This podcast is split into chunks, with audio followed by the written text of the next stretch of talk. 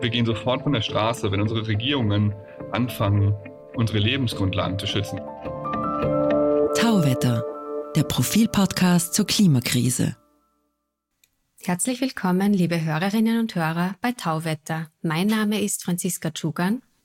Und ich bin Christina Hiptmeier. Eine Gruppe KlimaaktivistInnen stürmt spontan die Firmenzentrale eines deutschen Energiekonzerns. Sie nimmt deren Chefin in Geiselhaft, während andere DemonstrantInnen eine Pipeline-Baustelle besetzen. Nein, das sind keine Nachrichtenmeldungen vom weltweiten Klimastreik am 15. September 23, sondern Szenen aus dem Debütroman namens Wut von Raphael Thelen, erschienen im Verlag Arche Literatur. Der frühere Journalist hat große Reportagen für den Spiegel und die Zeit geschrieben. Heuer im Jänner hat er seinen Job gekündigt, um Klimaaktivist zu werden.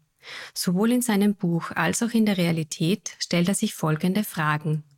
Was können Proteste bewirken? Wie weit dürfen sie gehen? Ist die Klimabewegung zu radikal oder vielleicht sogar zu zahm? Herzlich willkommen, Raphael Thelen. Hi, vielen Dank für die Einladung. Hallo. Ja, auch von mir ein herzliches Willkommen. Herr Thelen, werden Sie am weltweiten Klimastreik teilnehmen und rechnen Sie dabei mit Eskalationen? Ähm, ich werde sicherlich mitlaufen. Ich wüsste nicht, was es da für eine Eskalation geben soll. Es gab ja auch in der Vergangenheit keine Eskalation seitens der Klimagerechtigkeitsbewegung. Vielleicht kommen wir später noch im Detail darauf zu sprechen. Ähm, Sie haben, wie erwähnt, Ihren Job als Journalist hingeschmissen und sind seit Anfang dieses Jahres hauptberuflich Aktivist. Was hat Sie zu diesem doch sehr radikalen Schritt bewegt? Wir müssen nur in den vergangenen Wochen gucken, ähm, um zu sehen, dass, naja, nicht die Klimabewegung eskaliert, sondern die Klimakrise. Wir sehen, dass Menschen sterben in Europa, auf der ganzen Welt führende Klimawissenschaftlerinnen rechnen uns sehr genau vor, dass gerade die entscheidenden Jahre sind, die darüber entscheiden, ob wir die Lebensgrundlagen auf unserem Planeten erhalten werden. Und ich habe da für den Spiegel, für die Zeit einige Jahre darüber geschrieben. Ich war in Südafrika, ich war im Irak, in Marokko, ich habe aber auch über die Überflutung im, im Ahrtal geschrieben und habe mir auch angeguckt, nicht nur was auf uns zukommt, was jetzt schon passiert, sondern was wir tun müssen. Und ich habe mir angeguckt, was getan wird und das ist zu wenig. Ähm, das sehen wir allenthalben. Das gibt ja die Politik oftmals auch selbst zu, dass sie nicht genug tut. Und wenn man es ernst nimmt, wenn man sagt, ich möchte die Lebensgrundlagen erhalten, dann wird es nicht reichen, ähm, so weiterzumachen wie bisher mit kleinen Änderungen. Nein, wir müssen einen ziemlich fundamentalen Wandel hinlegen. Und das wird aber nicht so ganz begriffen, auch nicht im Journalismus, auch nicht beim Spiegel, auch nicht bei der Zeit, eigentlich bei keinem äh, großen Medium, das ich kenne. Und ich habe immer begriffen, naja, ich will nicht mehr nur noch darüber schreiben. Ähm, ich will selbst an der Gestaltung unserer Gesellschaft, ja, an der Rettung unserer Lebensgrundlagen teil, teilnehmen. Und denken Sie, dass Sie damit mehr erreichen mit Aktivismus als wie mit Journalismus? Man könnte ja sagen, mit Journalismus erreicht man vielleicht doch ein paar Leute mehr. Ähm, es geht ja nicht darum, Menschen zu erreichen. Die Fakten über die Klimakrise sind bekannt seit 40 Jahren. Ähm, damals haben sich große Ölkonzerne wie Shell, wie British Petrol, wie ExxonMobil entschieden, ähm, obwohl sie die Daten kannten, obwohl sie selbst interne Studien angefertigt hatten, die sich als sehr präzise herausgestellt haben, haben sie damals beschlossen, weiterhin Öl und Gas zu fördern. Und nicht nur das, sie haben ja ganz bewusst angefangen, die Öffentlichkeit zu manipulieren. Sie haben aber Milliarden von Euro ausgegeben, um die Öffentlichkeit zu belügen. Ähm, viele Zeitungen sind diesen Lügen aufgesessen, in Deutschland, in Österreich, in der Schweiz, in den USA, überall. Und das passiert auch weiterhin noch. Das hat man in Deutschland gesehen, rund ähm, um den Konflikt zwischen RWE und der Klimaschutzbewegung, wo RWE falsche Zahlen benutzt hat, um Studien anzufertigen, die dann wiederum von der Politik benutzt wurden, um Politik zu machen. Und die Presse schafft das nicht, das wirklich so zu benennen. Ähm, das hat viele Gründe. Und meine Aufgabe ist es ja zu informieren. Und wenn ich mich umgucke, wer, wer informiert, wer kommuniziert auf der Basis der wissenschaftlichen Fakten in unseren gesellschaftlichen Räumen, dann ist das eigentlich nur die Klimabewegung. Die großen entscheidenden Unternehmen erzählen Lügen. Der Politik will ich, der, die Politik erzählt teilweise Lügen. Teilweise will sie es einfach nicht so genau wissen, weil ihr die Hände gebunden sind, weil sie nicht angemessen handeln kann. Und so sehe ich der einzige Akteur, der eigentlich gerade wahrhaftig kommuniziert, ist die Klimagerechtigkeitsbewegung. Und ja, dann ist da mein Platz. Ähm, Sie haben sich für die letzte Generation entschieden äh, und nicht zum Beispiel für Fridays for Future, die auch den Klimastreik äh, organisieren. Warum gerade für diese Bewegung? Weil wir gesehen haben, dass ähm, den Fridays eine ganze Zeit zugehört wurde. Und ohne die Fridays gäbe es sicherlich auch die letzte Generation nicht. Ähm, und gäbe es insgesamt das Klimabewusstsein in unseren Gesellschaften nicht. Und gleichzeitig hat sich aber auch gezeigt, dass eine reine, dass, eine, dass ein Protest, der nur bittet und der sehr kontrolliert und strategisch vorgeht ähm, und sehr freundlich, dass ihm nicht zugehört wird. In, in Deutschland ähm, vor ungefähr drei Jahren waren an einem einzigen Tag 1,4 Millionen Menschen mit den Fridays auf der Straße. Und am gleichen Tag hat die Bundesregierung das Klimapaket verabschiedet. Und in diesem Klimapaket war keine einzige Maßnahme drin, die ernsthaften Klimaschutz bedeutet hätte. Das heißt, die Regierung ignoriert Protest. Und die Lehre daraus ist, na gut, dann, wenn ein einfacher Protest ignoriert werden kann, dann muss Protest vielleicht störender werden. Und das ähm, ist das, was die letzte Generation macht mit ihrem zivilen Ungehorsam, mit ihrem zivilen Widerstand. Und ich sehe, dass das funktioniert. Ich sehe, dass es effektiv ist. Ähm, und ich finde es auch ethisch-moralisch richtig. Deswegen habe ich mich der letzten Generation angeschlossen. Der letzten Generation schlägt wegen ihrer Klebeaktionen ja viel Kritik und auch Hass entgegen. Haben Sie das persönlich schon erlebt? Ähm, selbstverständlich. Ich bin ja oft mit auf der Straße, ich klebe selber mit auf der Straße, ich bin selber mit im zivilen Widerstand und natürlich erlebe ich das, wie wir angeschrien werden, ähm, wie wir über den Asphalt gezerrt werden. Ähm, natürlich erlebe ich das. Verstehen Sie den Ärger der AutofahrerInnen auch in gewisser Weise? Ähm, ich glaube, diese Frage wurde mir jetzt so oft gestellt, dass, äh, das ist, ich weiß nicht, ob das wirklich das Thema ist. Und ja, ich verstehe das. Ähm, eines der ersten Videos, was ich von der letzten Generation gesehen habe, war ein Handwerker, der aus seinem Auto sprang, aus seinem, aus seinem Transporter und brüllte, ich habe keine Zeit, ich habe keine Kohle, wir sind alle pleite wegen Corona, ich muss hier durch. Und ich habe damals gedacht, das könnte mein Vater sein. Mein Vater war Handwerker, der hatte einen kleinen, kleinen Betrieb mit drei, vier Leuten und der hatte nie Kohle und nie Zeit und im Zweifelsfall stand der Betonmischer schon an der Baustelle und wenn es nicht weiterging, dann war der Beton hart und der Tag gelaufen. Ich verstehe jeden, der sauer ist. Und ich verstehe jeden, der da durch muss, weil er irgendwas Dringendes zu tun hat. Ich habe auch einen unglaublich, also ich war Journalist, ein unglaublich stressiger Job. Ich komme aus einer Arbeiterfamilie, ich weiß, wie es ist, kein Geld zu haben. Ich verstehe das alles. Und keiner von uns sitzt gerne da. Und wir gehen sofort von der Straße, wenn unsere Regierungen anfangen, unsere Lebensgrundlagen zu schützen. Stattdessen schützt sie aber Profite. Und ich glaube, statt wieder und über unsere Methode zu reden hier in diesem Podcast. Und ich bin froh, dass ich hier sein darf. Aber vielleicht sollten wir darüber reden, dass die Regierung unsere Lebensgrundlagen zerstört, dass Konzerne für Profit unsere Lebensgrundlagen zerstören. Und wir sehen doch, oder wir haben doch jetzt vor kürzlich erst gesehen, was in Slowenien passiert ist mit diesen Überschwemmungen. Wir sehen doch immer wieder Videos von Straßen, wo einfach Autos wie Spielzeug weggespült werden, wo Menschen sterben. Und das sind doch die Störungen da, da, da geht so viel kaputt über Nacht. Im Ahrtal sind aber Milliarden von Euros Schäden über Nacht entstanden. Da sind fast 200 Menschen gestorben. Das sind doch die Sachen, über die wir reden müssen und nicht darüber, dass in einer Stadt wie Berlin, wo eh den ganzen Tag Stau ist, weil wir eine verfehlte Verkehrspolitik hatten über Jahre, die nicht nur die Menschen nicht ans Ziel bringt, sondern auch noch gesundheitsschädlich ist und das Klima zerstört, dass da noch ein bisschen mehr Stau ist. Müssen wir wirklich darüber reden oder nicht darüber, dass all das, was wir gerade lieben, was wir schätzen, wovon wir träumen, dass all das gerade vor die Hunde geht, weil einige Menschen einfach noch ein bisschen mehr Geld in der Tasche haben wollen? Es ist doch genug da, wir müssen doch nur umverteilen. Wenn man sich in Deutschland anguckt, zwei, die reichsten zwei Männer in Deutschland besitzen so viel Geld wie die untersten 50 Prozent. Wenn man doch da einfach mal hingehen würde und sagen würde, so, hey, verteilt doch mal ein bisschen um, dann müssen die Leute auch nicht ganz so gestresst sein und im Stau stehen und sich gegenseitig anbrüllen. Also wir haben doch Antworten, wir müssen sie doch nur umsetzen. Aber dafür müssen wir auch anfangen, über die Probleme zu reden und die sind nicht, glaube ich, die Methode der letzten Generation, sondern ich glaube, die Probleme liegen woanders. Aber was denken Sie, warum bringt das die Leute nicht mehr auf? Warum ist der Ärger über äh, die Klimaaktivisten größer als über die Umweltkatastrophen, die wir, wie Sie erwähnt haben, gerade überall sehen?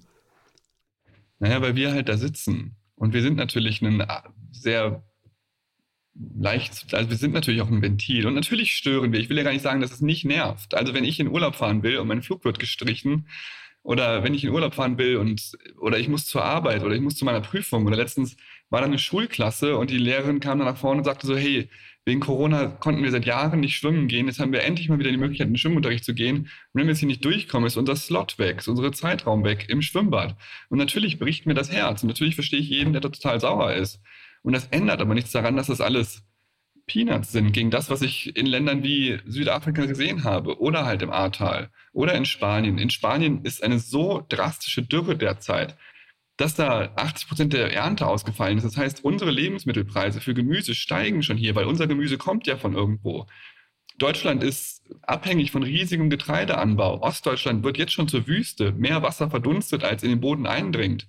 Das heißt, wir haben bald keinen großflächigen Getreideanbau mehr. Naja, und was essen wir denn dann? Das ist doch das, worüber wir reden sollten. Und wenn die Medien und wenn die Politik und die, unsere lieben Freunde in den Konzernführungen mal darüber sprechen würden, ja, dann hätten wir vielleicht eine richtige Diskussion. Und stattdessen wird das alles ein bisschen unter den Teppich gekehrt. Und dann natürlich ist es angenehm, den Überbringer schlechter Nachrichten anzugreifen. Das ging ja so weit, dass bei der letzten Generation mehrmals schon Hausdurchsuchungen durchgeführt wurden. Gab es bei Ihnen zu Hause auch schon eine Razzia? Ich, ich war nicht von Razzien betroffen. Aber bei Kolleginnen von Ihnen? Genau, es wurde ähm, ja unter anderem von Carla Hinrichs, die ähm, eins der Gesichter, eine der Sprecherinnen der letzten Generation, die wurde ja, da gab es eine Hausdurchsuchung, wo zwei Dutzend Beamte im Morgengrauen ihre Tür aufgebrochen haben und dann vermummt und mit vorgehaltener Waffe in ihr Zimmer gestürmt sind und sie aus dem Bett geholt haben, um im Anschluss ähm, ihre Wohnung zu durchsuchen. Genau, das ist passiert und das ist an mehreren Orten passiert und ich glaube mittlerweile zweimal. Die Behörden ermitteln auch wegen des Verdachts der Bildung einer kriminellen Vereinigung es ist die Tendenz da, dass in der Öffentlichkeit die Klimaaktivisten ähm, Radikalismus vorgeworfen wird. Äh, wie weit darf Ihrer Meinung denn Aktivismus gehen? Sehen Sie die Gefahr, dass sich die Klimaaktivisten tatsächlich radikalisieren und auch zu gewaltsamen Maßnahmen greifen irgendwann mal? Ähm, friedlicher ziviler Widerstand macht aus zwei Gründen total Sinn. Zum einen strategisch. Ähm, die sozialwissenschaftlichen Studien zeigen, dass friedlicher Widerstand viel, viel erfolgreicher ist, als irgendwann zu Gewalt zu greifen. Und zum anderen wollen wir ja den Gesellschaft in unsere, den, den Frieden in unseren Gesellschaften erhalten. Wir wollen ja gerade, dass wir alle ein gutes Leben haben. Wir wollen ja, dass Gerechtigkeit herrscht. Wir wollen ja, dass Menschen auch in 20 Jahren irgendwie noch Kinder kriegen können. Wir wollen ja auch, dass in 20 Jahren irgendwie die Menschen noch das Leben leben können, was sie wollen. Also wir treten ja an für bessere Lebensbedingungen für alle. Und dann wäre es ja irgendwie für mich ein inhärenter moralisch-ethischer Widerspruch, anfangen, Gewalt auszuüben.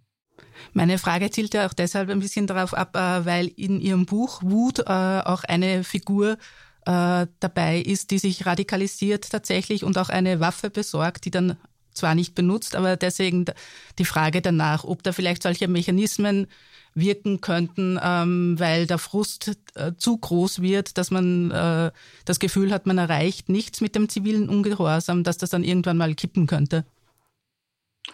Der Blick in die deutsche Geschichte zeigt ja, dass das nicht funktioniert. Der zeigt, wo das hinführt. Bewaffnen, äh, Untergrund, Kampf. Ähm, und ich glaube, wir kennen diese Geschichte alle.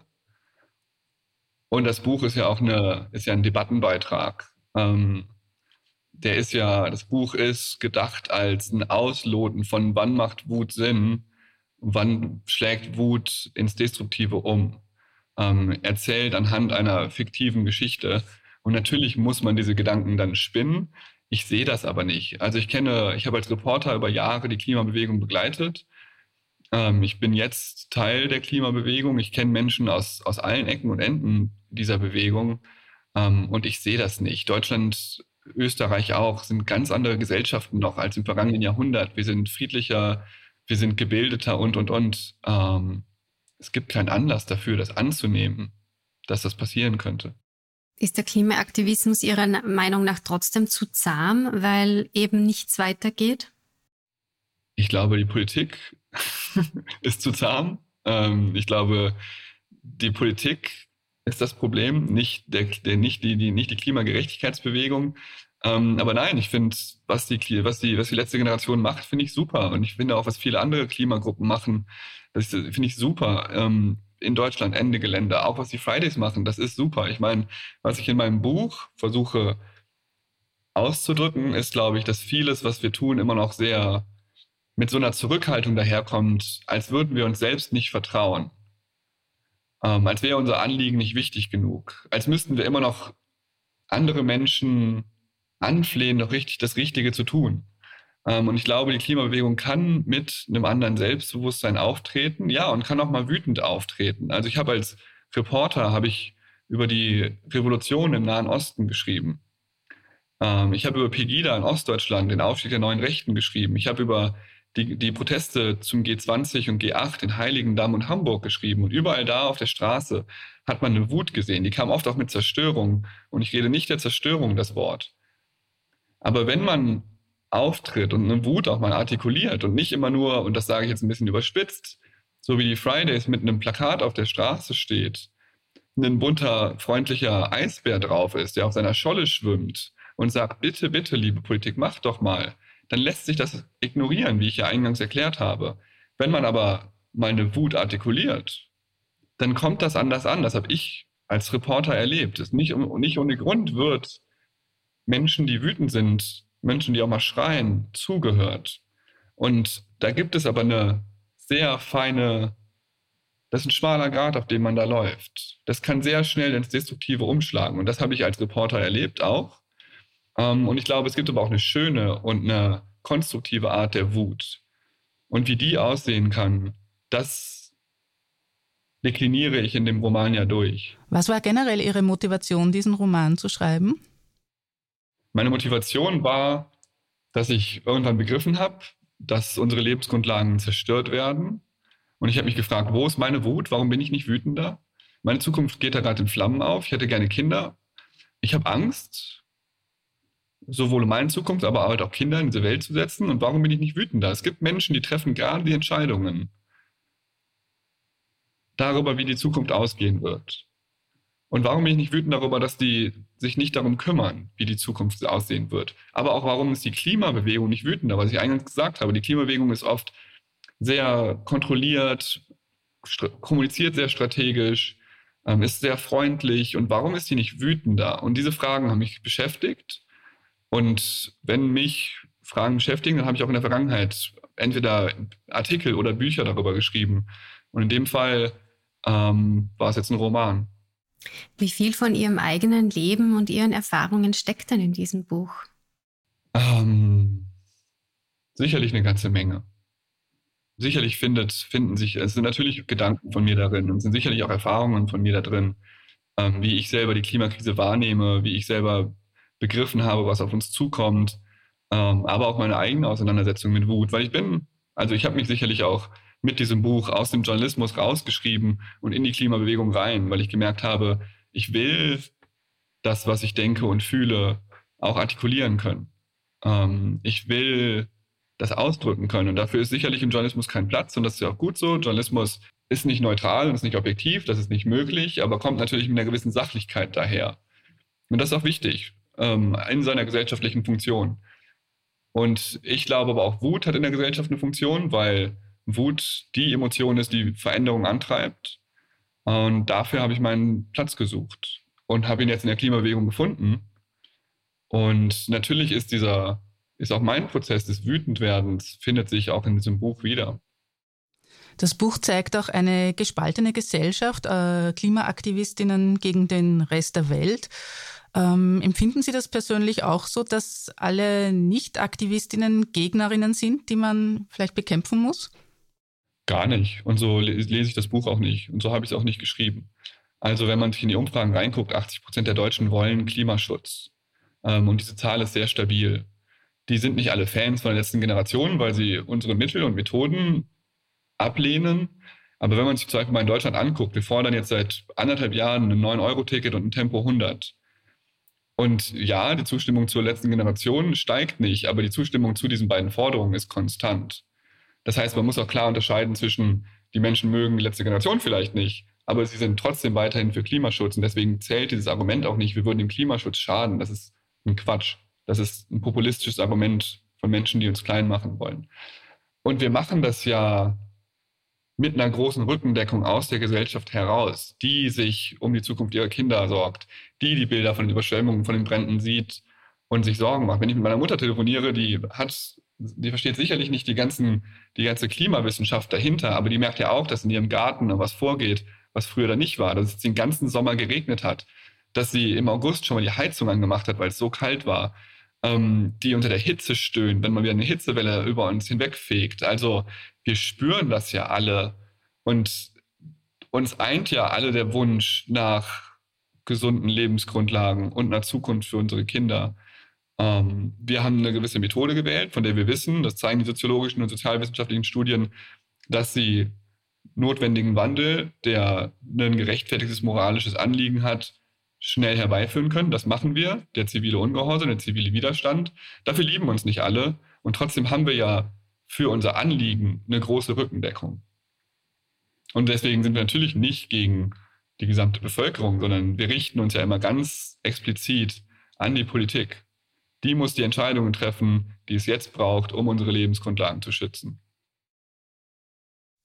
Am Ende des Buches steht eine Utopie. Äh, die Menschen steigen aus der Leistungsgesellschaft aus. Sie arbeiten nur mehr das, was ihnen Spaß macht, beziehungsweise was irgendwie sinnstiftend ist. Ähm, das klingt alles sehr schön, aber wäre so eine Gesellschaft überhaupt funktionsfähig? Absolut. Ja, ähm, das wird ja auch seit Jahren durchgerechnet. Also wir denken ja immer, dass ein materialistisches Mehr, mehr, mehr die einzige Möglichkeit ist, zu leben. Ähm, aber wenn ich mich umgucke, dann haben wir ja einen materiellen Standard erreicht, den wir ohne Probleme so halten könnten, ohne dass wir viel vermissen. Und gleichzeitig sehe ich viele Menschen, die wegen Überbelastung stöhnen, die sagen, sie verbringen zu wenig Zeit mit ihren Kindern, weil sie immer arbeiten müssen, die krank werden, wenn man sich anguckt, wie viele Menschen mittlerweile Antidepressiva nehmen, ähm, wie viele Menschen unter Burnout leiden, ähm, dann ist da ja ein Ungleichgewicht. Und ich glaube, das wieder in Gleichgewicht zu bringen, braucht gar nicht so viel. Und es ist ja auch von Wissenschaftlerinnen durchgerechnet, dass das problemlos möglich ist. Ähm, sowohl im Weltklimarat, äh, im letzten Bericht werden solche Szenarien durchgesprochen, aber auch immer wieder Menschen, die sich mit Wachstumsforschung, mit Ökonomie auskennen, berechnen seit Jahren, ja klar, können wir in einer anderen Gesellschaft leben, wo wir vielleicht nur noch 20 Stunden die, die Woche arbeiten. Warum sollte das nicht möglich sein? Warum, wann, wann haben wir Arbeiten als etwas Heiliges, zu, zu etwas Heiligem erhoben. Ähm, und in, während der Corona-Pandemie haben doch ganz viele Menschen gemerkt, wie schön es dann doch ist, ein bisschen mehr Zeit im Homeoffice zu sein, weil man sich dann auch ein bisschen mehr um sich selbst kümmern kann, um seine Kinder, weil die Sozialkontakte dann in der eigenen Familie besser sind. Das haben wir doch da alle gesehen. Ähm, natürlich ist das möglich, nicht mehr Leistung als das zentrale Merkmal einer Gesellschaft zu definieren, sondern vielleicht gute Beziehungen. Es hat bisher, es hat sich bisher so gut wie nichts getan bei der Reduktion der CO2-Emissionen. Haben Sie eigentlich noch Hoffnung, dass sich was ändert? Ja, absolut. Ich glaube, sonst würde ich ja nicht antreten als Klimaaktivist. Ähm, wenn ich keine Hoffnung hätte, dann würde ich jetzt noch ein paar Jahre irgendwie in Urlaub fahren und mir eine schöne Zeit machen und danach mir die Sintflut. Ähm, ich habe das immer wieder gesehen in meiner, in meiner Karriere als Reporter, dass Wandel möglich ist. Ähm, wir sehen das auch in der Geschichte. Und ich erlebe das auch in meinem eigenen Umfeld. Also ich bin jetzt ähm, vor einigen Jahren bin ich selbst ausgestiegen aus so einer sehr leistungsgetriebenen Lebensweise. Ich war auch mal, ich war, wie gesagt, ich war Journalist beim Spiegel, ähm, ich habe Preise gewonnen, ich habe sehr dafür gelebt, dass meine Geschichten irgendwie erfolgreich sind, dass meine Tweets gelesen werden und habe dann irgendwann selber gemerkt, ah, Moment mal, bin ich mit diesem Karriere- und Leistungsdenken nicht das kleinste Rädchen in dieser Maschine, die unseren, unseren Planeten zerstört mit seinem ewigen Streben nach Wachstum? Habe ich nicht auch immer weiter nach einem Wachstum gestrebt, was im Prinzip dem Wachstum im Großen entspricht und unsere Lebensgrundlagen zerstört? Und deswegen bin ich dann irgendwann da ausgestiegen und ich merke, wie viel schöner mein Leben ist, seit ich nicht mehr in diesem in dieser Denke drin bin, in dieser Lebensweise drin bin. Und deswegen, ich, ich erlebe diese Utopie, die ich am Ende beschreibe, immer wieder. Und das tun ja immer mehr Menschen und begreifen so, Moment mal, was ist mir denn wichtig? Ist mir wirklich die Karriere wichtig oder was anderes? Und deswegen, klar, habe ich Hoffnung, dass wir diesen Umschwung schaffen, aber dann müssen seitens Politik und Gesellschaft natürlich ein paar Weichen gestellt werden. Ähm, und dafür kämpfe ich. Wovon lebt man eigentlich als Klimaaktivist? Ähm, ich schreibe weiter. Ähm, Bücher, ich schreibe eine Kolumne, äh, ich spreche auf Bühnen, bei Parteien, bei Unternehmen, ähm, verdiene also eigentlich mein Geld weiterhin wie früher und bin halt gleichzeitig engagiere ich mich zivilgesellschaftlich bei der letzten Generation. Das ist im Prinzip ein Ehrenamt. Sie kommen aus Bonn. Im nahegelegenen Ahrntal starben bei der Flutkatastrophe 2021 mehr als 130 Menschen. Waren Sie überrascht, mit welcher Wucht die Klimakrise da in Deutschland angekommen ist? Ähm, ich habe damals einen Artikel geschrieben, der hieß Plötzlich so nah. Und so hat sich das auch angefühlt. Also ich stand dann an der Erft, ähm, das ist der Fluss, der in der Nähe des Hauses meiner Mutter vorbeifließt. Und das ist eigentlich, also ich hatte die noch nie gesehen, weil die so unscheinbar ist, weil das so ein kleines Flüsschen ist. Und auf einmal war das ein reißender Strom, braun und kabbelig und aufgewühlt. Und ähm, ich kam gar nicht mehr weit weiter dort, weil das Dorf dahinter komplett abgeriegelt war, weil es zum großen Teil weggerissen worden war. Ähm, ich kenne das Ahrtal aus meiner Kindheit. Wir waren da oft mit der Familie spazieren. Und klar war das ein Schock. Eine meiner ersten Partnerinnen kommt aus einem kleinen Ort, wo die gesamte Fußgängerzone auf einmal bis über Kopfhöhe unter Wasser gestanden hatte. Und ich war da und es war einfach alles kaputt. Ja, klar war das ein riesiger Schock. Sicherlich war auch eine Erfahrung, die ich da gemacht habe, die große Solidarität, die ich im Nachgang in den folgenden Tagen erlebt habe, dass einfach Menschen aus allen Ecken Deutschlands herangeströmt kamen, um zu helfen, um anzupacken, um zu spenden ja, das waren sicherlich die zwei eindrücklichsten Erlebnisse in diesen, in diesen Tagen. Also das, das brutale Leid, die Zerstörung und aber auch zu sehen, ah, Menschen sehen dem nicht tatenlos zu, sondern sie helfen einander. Hat sich durch die Flutkatastrophe im Nachhinein dann in Ihrer Heimat etwas geändert im Bewusstsein der Menschen in Richtung Klimawandel, Klimakrise? Das war auf jeden Fall eine Zäsur. Ähm, es wird viel mehr darüber gesprochen, was wir brauchen, auch an Anpassung. Wie können wir sowas verhindern, dass es in Zukunft wieder passiert? Ähm, was brauchen wir für Frühwarnsysteme? Wie können wir uns schützen? Und das sieht man ja jetzt auch mit den Hitzesommern. Also es wird ja viel mehr darüber jetzt gesprochen, dass wir zum Beispiel Kühlräume brauchen, Kälte, Kälteräume für Menschen hohen Alters, damit sie sich schützen können in Hitzewellen und, und, und. Also diese ganze Debatte darum, dass die Klimakrise auch in Deutschland angekommen ist, in Österreich, in Spanien, na klar, führen wir die immer stärker mit jedem, mit jedem Extremwetter, das wir erleben. Sie waren auch ähm, bei den Protesten in Lützerath dabei. Das war so die letzte ganz große Aktion, die überregional auch sehr viel Aufmerksamkeit erfahren hat. Ähm, haben Sie schon eine Idee, was werden die nächsten großen Proteste sein? Wogegen wird dann angekämpft werden? Ähm, ich glaube, was wir immer mehr sehen werden, ist, dass wir, dass die Klimabewegung gar nicht mehr so viel gegen Dinge kämpft, sondern für Dinge. Ähm, ich merke es auch, dass ich selber ein bisschen leid bin, nur noch zu sagen, wogegen ich bin, weil ich relativ genau weiß, wofür ich auch bin. Ich bin für mehr Gerechtigkeit, ich bin für eine Gesellschaft, wo nicht eine, das reichste 1%, 10% aller CO2-Emissionen produziert und die der Dachdecker dann trotzdem bei 40 Grad aufs Dach muss und dann an einem Hitzeschlag umfällt.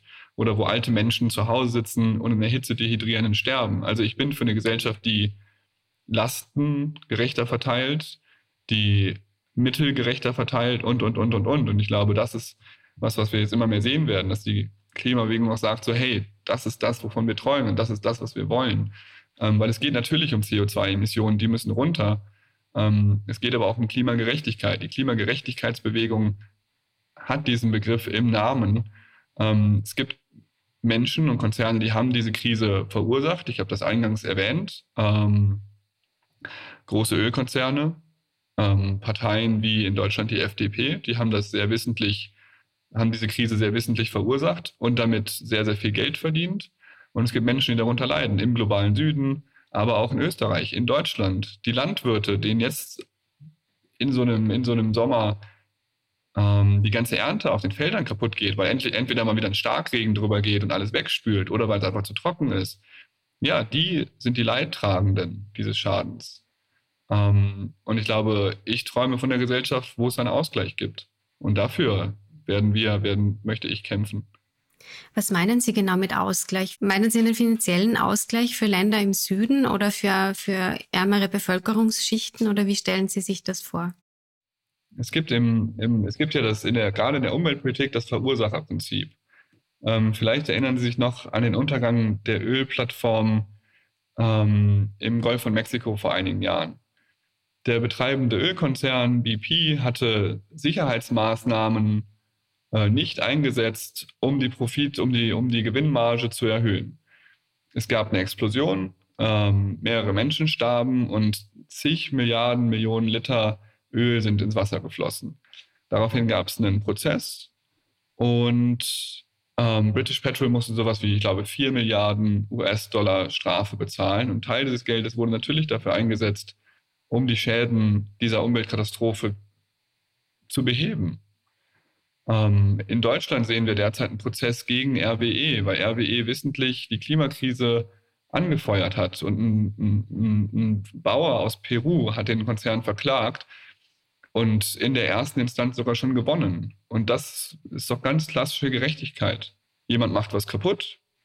Ich, ich fahre mit meinem Fahrrad gegen ihr Auto oder ich, keine Ahnung, ich fahre mit meinem Auto gegen ihren Zaun und habe den kaputt gemacht und dann wird ein Gericht entscheiden, dass ich ihren Zaun reparieren muss oder ihr Auto. Und ähm, es gibt Menschen und Konzerne, die haben, die zerstören unsere Lebensgrundlagen, die haben die schon zu einem großen, großen Teil zerstört. Ich möchte, dass da Gerechtigkeit herrscht. Ja, ich möchte, dass ein Ausgleich stattfindet. Und ich glaube, dass es möglich ist. Und ich glaube, wir haben in der Vergangenheit gesehen, dass sowas möglich ist.